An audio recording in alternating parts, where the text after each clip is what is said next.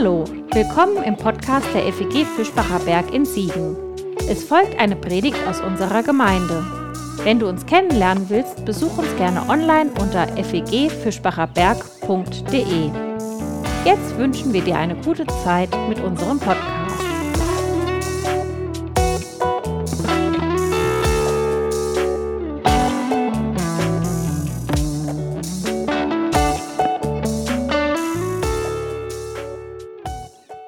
Gottesdienstvorbereitung auf der Autofahrt in den Gottesdienst sah so aus, dass wir WDR Maus anhören.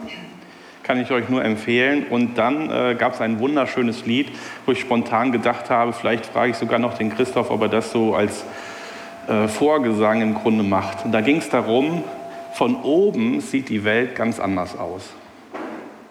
Ich kann mich noch an meine erste Flugzeugreise erinnern. Die Oberarme meiner Frau waren lange mit blauen Flecken ganz äh, versorgt. Ich hoffe, die Schäden sind nach 15 Jahren nicht mehr da. Das erste Mal in meinem Leben fliegen. Ich hatte so eine Angst, habe mich ganz festgekrallt an die Oberarme und, und irgendwann ließ sozusagen diese Angst nach und ich schaute irgendwie so raus und immer weiter runter und habe gedacht, was für ein erhabenes Gefühl von da oben alle Sachen, kleine Menschen konnte man gar nicht erkennen wie Ameisen. Von oben sieht die Welt doch ganz anders aus. Um diesen Perspektivwechsel soll es heute Morgen gehen. Ihr wisst ja, dass ich irgendwie so Spaß an Wortspielen habe. Und in dem Wort Perspektivwechsel sind halt sehr viele Wortspiele drin versteckt, die ich so ein Stück weit entfalten möchte. Das eine Wort ist dieses Fair. In dem Augenblick, wo ich eine Perspektive wechsle und wechsle auf eine andere Seite, von oben zum Beispiel, sehe ich die Dinge auf einmal ganz anders und kann die ganz anders beurteilen. Manchmal muss man aber auch einen tiefen Wechsel vornehmen, so wie Jesus das gemacht hat, der für mich das Vorbild des Perspektivwechsels ist. Denn in der Bibel wird davon beschrieben, dass er sein Vaterhaus alles verlassen hat und ist auf die Erde gekommen. Der hat den umgekehrten Weg, ist den umgekehrten Weg gegangen und ist einer von uns geworden und hat äh, Menschengestalt angenommen und hat die ganze Perspektive, den Wechsel vorgenommen, um uns besser zu verstehen und um besser an unserer Seite zu sein. Und um diesen Perspektivwechsel soll es heute Morgen gehen.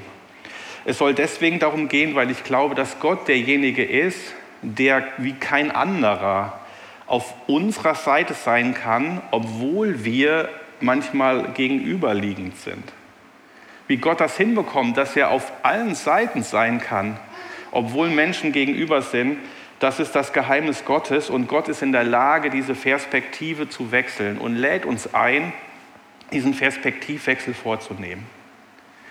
Ich bin leidenschaftlicher Podcast-Hörer, äh, manchmal zum Einschlafen und äh, ich bin äh, vor einigen Jahren auf einen ähm, 95-jährigen Mann gestoßen, ein alter Philosoph, äh, atheistisch bis agnostisch, also nicht so, so tief in Gott verwurzelt, mit einer leidenschaftlichen katholischen Christin verheiratet. Und äh, er wurde interviewt und wurde gefragt, was so seine wesentlichen Lebenserkenntnisse sind nach über 90 Jahren. Und er schrieb drin, für ihn wäre immer bewusster im Laufe seines Lebens geworden durch das Studium von Philosophie, dass jeder von uns 100 verschiedene Rollen in seinem Leben äh, einnimmt. Und die eine Rolle wäre die Rolle des Vaters, vielleicht des Bruders, ähm, des Nachbarns, des Autofahrers, des Fahrradfahrers, des Arbeitskollegen und er zählte im Grunde auf und sagte, jedes Mal nehmen wir eine andere Rolle ein, eine andere Perspektive und aus dieser Perspektive versuchen wir dann unser Leben zu leben. Wir sind manchmal auch sehr widersprüchlich in unseren eigenen Perspektiven. Wenn wir gerade noch Auto fahren, ärgern wir uns über den Radfahrer, der nicht schön am Streifen ist. Und ein paar Minuten später, wenn wir dann vom Auto zum Fahrrad wechseln, ärgern wir uns, dass der Autofahrer so dicht an uns vorbeifährt. Das heißt, wir nehmen unglaublich verschiedene Perspektiven in unserem Leben ein und haben unglaublich viele Rollenwechsel. Und manchmal sind wir widersprüchlich zu uns selbst. Jetzt passiert leider oft Folgendes, dass so wie, wir, wie mir das ergangen ist, als ich diesen Perspektivwechsel äh, in das Flugzeug eingenommen habe, dieser Perspektivwechsel erstmal befremdlich und mit Angst besetzt ist. Das heißt, ich begegne einem anderen Menschen, der irgendwie anders ist als ich und das ist erstmal für mich fremd. Wie, der ist kein Lehrer, der versteht ja überhaupt nicht. Ja? Wir, wir schon, aber ja, okay. Oder der ist aber irgendwie ganz anders. Oder der spielt ganz anders Fußball. Oder der macht das ganz anders. Oder der geht anders mit seinen Kindern um. Oder der ist eine Frau. Oder keine Ahnung. Auf jeden Fall ganz verschiedene Rollen. Und das Erste ist, dass wir uns dadurch erstmal sehr fremd sind und äh, große Ängste, je nachdem, in uns ausgelöst werden und dann irgendwie auf Abstand gehen. Und dann bleibt der andere sozusagen uns sehr fremd. Und die Herausforderung in unserem Leben besteht darin, dass wir, wenn wir Gottes Leben auf dieser Erde praktizieren wollen, dann müssen wir irgendwie den Fußspuren Gottes folgen, nämlich er ist der Perspektivwechsler par excellence. Und er kann in unsere Rolle reinschlüpfen, wie kein anderer, uns verstehen, unsere Ängste und Sorgen und an unserer Seite bleiben, wie wir es auch heute in den Liedern gehört haben. Mich hat das schon vor Jahren fasziniert, als ich im Matthäus-Evangelium Geschichten zwei Kapitel hintereinander gelesen habe, wo ich finde, dass Jesus genau das Gegengesetzte sagt, wie er es vorher gesagt hat. In Matthäus 8, Vers 22 sagt er irgendeinem, ähm, der ihm nachfolgen soll, sagt er, äh, der noch zu Hause die Toten begraben will und sagt zu ihm, lass die Toten, die Toten begraben und komm jetzt direkt und folg mir nach. Wie wir heute gehört haben, lass das Alte hinter dir und fang mit mir eine neue Perspektive an, geh mit mir einen neuen Weg. Ja, komm, komm mit mir mit. Und ein Kapitel später, als es um die Heilung von einem Blinden geht, dem sagt er für die Nachfolge, geh zurück in deines Vaters Haus, in deines Vaters Stadt. Also das heißt, zwei Leute innerhalb von zwei Kapiteln kriegen einen vollkommen anderen Ratschlag, wie sie eine neue Perspektive leben können. Ähm, und da merke ich, dass Gott derjenige ist, der individuell auf unserer Seite ist und uns am allerbesten im Grunde versteht. Ich habe den Eindruck, dass äh, wir vor der größten Herausforderung unseres Lebens stehen, denn die Rollen, die wir in unserem Leben momentan zu spielen haben, werden, finde ich, immer mehr dominiert von einer Hauptrolle. Und diese Rolle macht sich ungefragt so groß in unserem Leben, dass sie die anderen Rollen wirklich an die Wand drückt und uns fertig macht. Und das ist die Rolle der Angst in unserem Leben. Ich glaube, dass wir in einer Zeit leben, wo fast nichts so dominierend ist wie die Ängste, die wir haben. Und die übergreifen alle anderen Rollen und auch die Beziehungen und die verstärken diese, diesen, diesen Übergang zum anderen, zum Perspektivwechsel, machen diese noch viel schwieriger. Ich erlebe das bei dem, Thema, bei dem Thema Corona, bei dem Thema Flüchtlingskrise, bei allen Themen. Wir diskutieren miteinander mit Menschen und kommen zu keinem, zu keinem gemeinsamen Nenner mehr, weil die darunter liegende Angst nicht zum Thema gemacht wird. Man denkt, man könnte da intellektuell drüber sprechen, aber eigentlich liegen tief, äh, tiefliegende Ängste und auf diese tiefliegenden Ängste werden die Argumente draufgesattelt und wir reden auf der argumentativen Ebene, verstehen uns aber nicht wirklich, werden uns fremd und bleiben voneinander im Grunde weg. Das Gleiche passiert zwischen liberal und evangelikal. Ja, wir diskutieren und versuchen dann zu sagen, ja, man muss die Bibelstelle so und so sehen, aber die tiefliegenden Ängste, warum einer gerne so das auslegen möchte oder so sehen möchte und der andere das für sich nicht anders kann, die werden leider nicht zum Thema gemacht. Und diese Angst wird immer stärker die Hauptrolle in unserem Leben und die dominiert unser gesellschaftliches Miteinander, auch unser gemeindliches Miteinander. Wir finden immer weniger Sprache und Begegnungsmöglichkeit, weil wir Ängste entwickeln und der andere so distanziert und weit von uns weg ist. Dabei gibt es die, äh, die Möglichkeit, ähm, die, zu der Gott uns einlädt, zu sagen, in der Welt habt ihr Angst. Und äh, das erstmal äh, stehen zu lassen. Warum ist es nicht möglich, dass wir diesen Satz in einem Gespräch als Startpunkt miteinander finden können? Warum ist das nicht möglich, dass wir sagen, wenn Jesus sagt, in der Welt habt ihr Angst und das ist eine Rolle in der Gefahr, die Hauptrolle unseres Lebens zu werden, könnte das nicht der Startpunkt für ein gemeinsames Gespräch sein?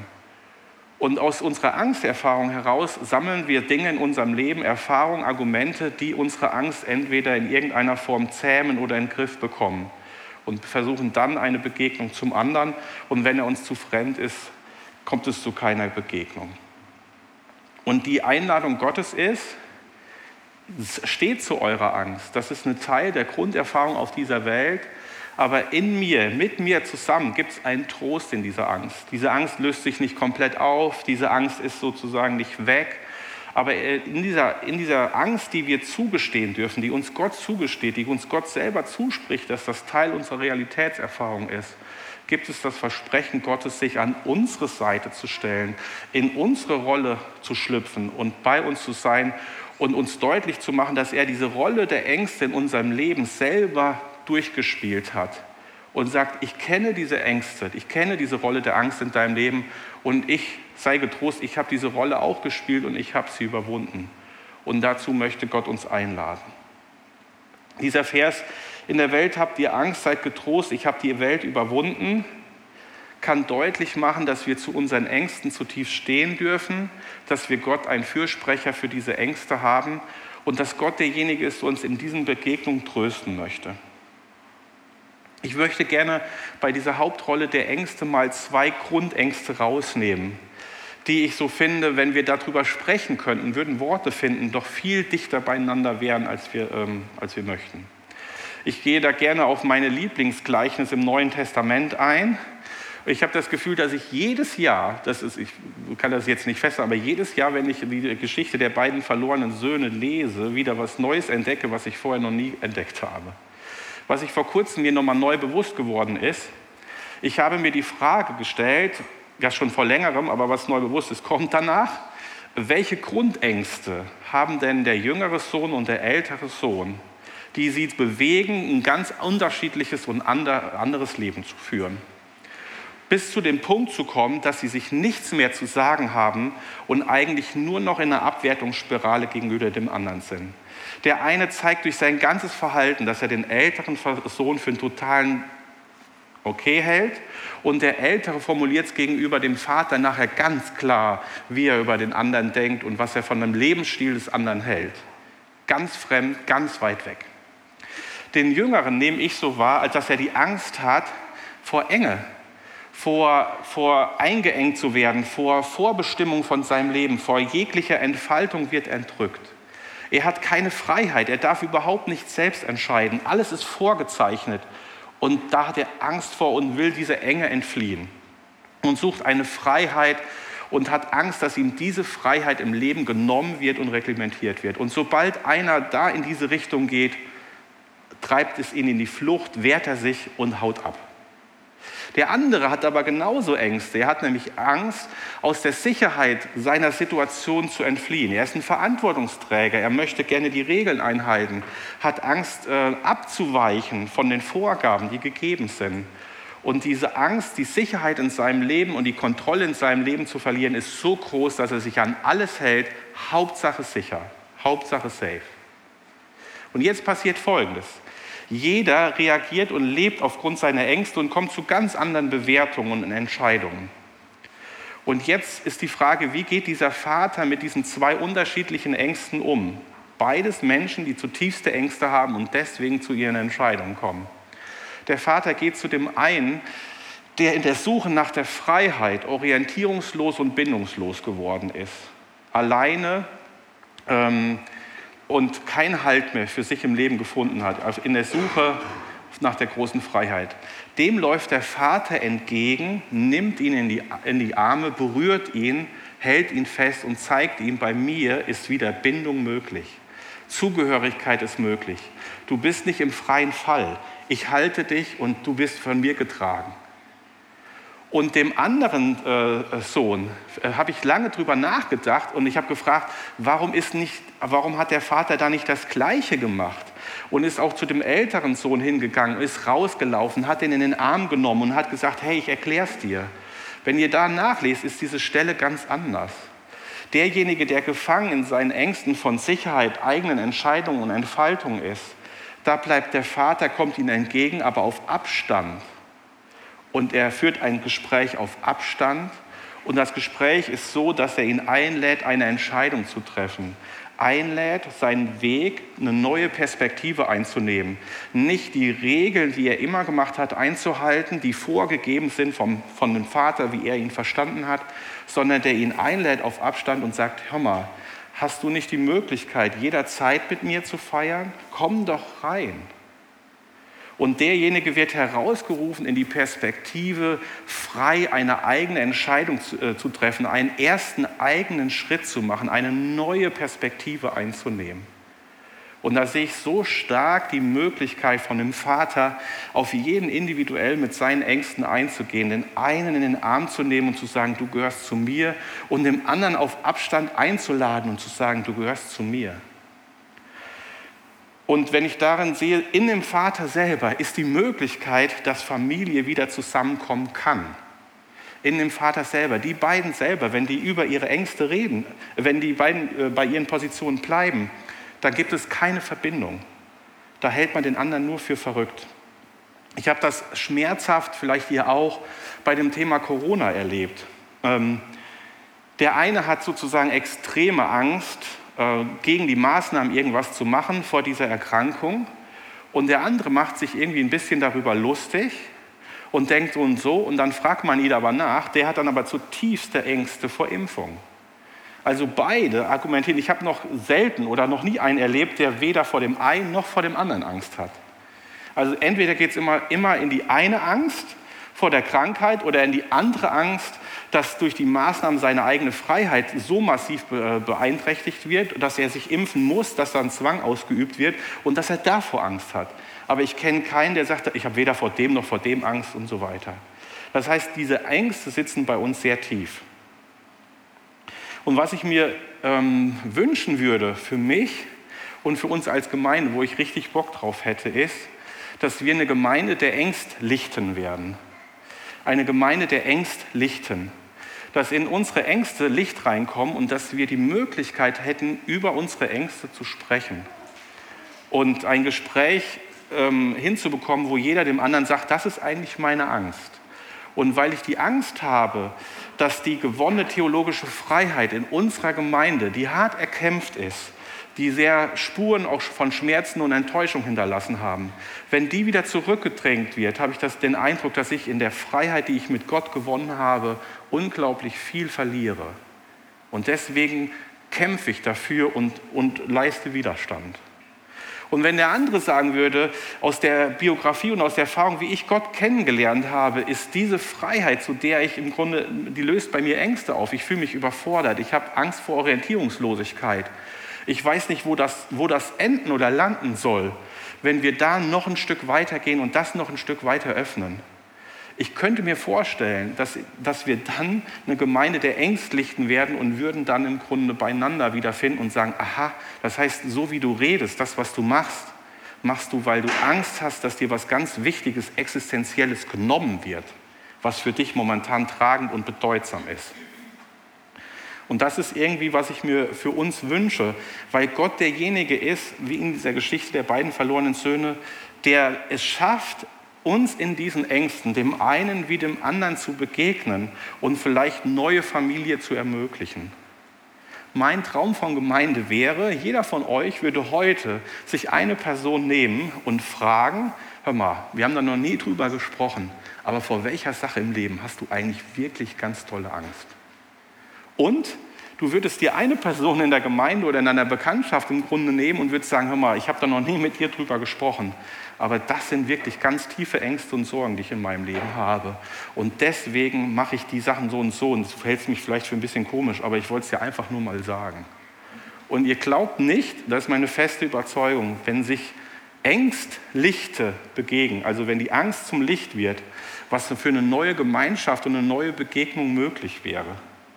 Und das ist das, was ich mir sozusagen äh, wünschen würde für mich und für uns. Dass man sagen würde, am Fischbacher Berg, das ist die Gemeinde, da darf man ganz offen und ehrlich über seine Ängste reden. In die eine oder andere Richtung. Das wird nicht abgewertet, da wird nicht die eine Angst wichtiger genommen als die andere. Da darf man zugeben, wovor man Angst hat. Wenn du da Bock drauf hast, herzliche Einladung. Ich glaube, dass Gott der Gott der Ängstlichen ist und uns helfen möchte, uns in unseren Ängsten zu begegnen und neue Gemeinschaft und Begegnungen möglich zu machen. Amen. Das war's für heute. Um keine neue Folge zu verpassen, kannst du den Podcast einfach auf deinem Smartphone abonnieren. Mehr Informationen findest du unter fegfischbacherberg.de. Wenn es dir gefallen hat, lass uns gerne einen Kommentar oder eine Bewertung da und sag es weiter. Tschüss und vielleicht bis zum nächsten Mal.